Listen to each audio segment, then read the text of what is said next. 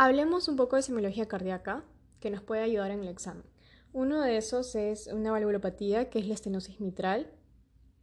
Esta estenosis mitral, cuando lo vamos a escultar, pues eh, está caracterizado, o yo lo reconozco porque es muy aparatoso, muy bullicioso.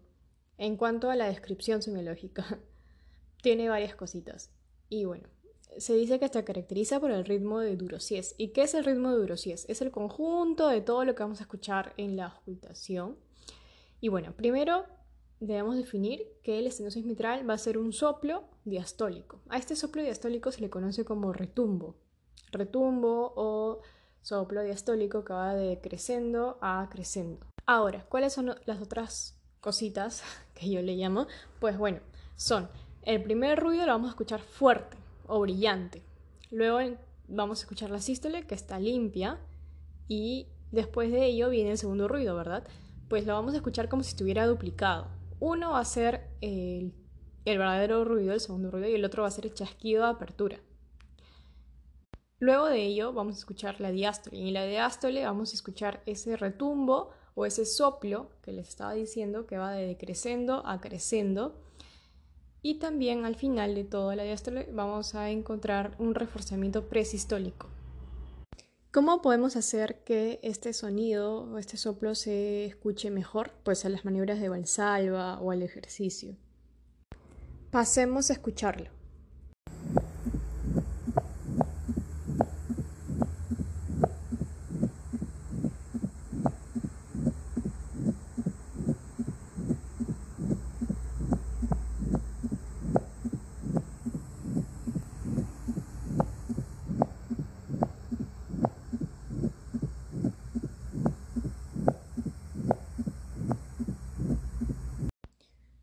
Recordar que, como últimos puntos, que lo podemos ocultar mejor en el apex, es decir, en el sexto espacio intercostal de la línea medio clavicular, lado izquierdo, ¿no? y que se va a irradiar a axila. Ahora, ¿por qué le dicen de retumbo? Porque es un tono grave lo que vamos a escuchar en toda la diástole. Este soplo, como hemos podido escuchar, es holodiastólico, pero va variando, ¿no?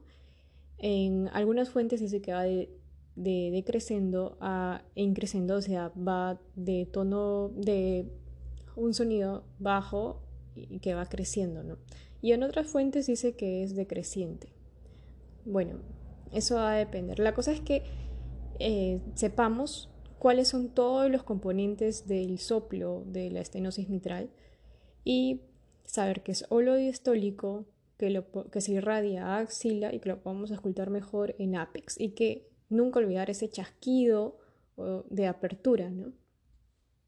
Espero les guste esta dinámica, seguiremos subiendo así.